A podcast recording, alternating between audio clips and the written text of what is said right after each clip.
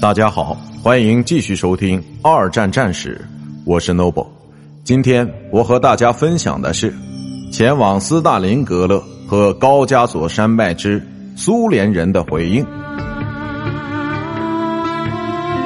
斯大林对德国人的进攻方向做出了错误的判断，因为他害怕对方会从南部向莫斯科发起进攻。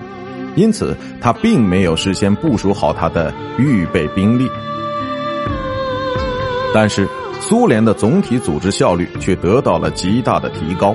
新的生产被用来组建空军和坦克部队，而更多的权力被授予那些指挥官。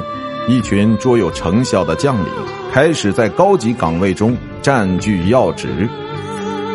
在那个时候，德国人的推进依然在继续着。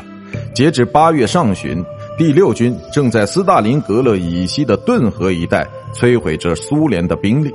到八月末的时候，这支部队已经抵达伏尔加河一带，并与第四装甲师连成一片，就聚集在这座城市的数千米范围之外。与此同时，由于物资供应和空中支援都已经到达了斯大林格勒战区。在高加索地区的军事推进行动也只得被迫暂时停顿下来。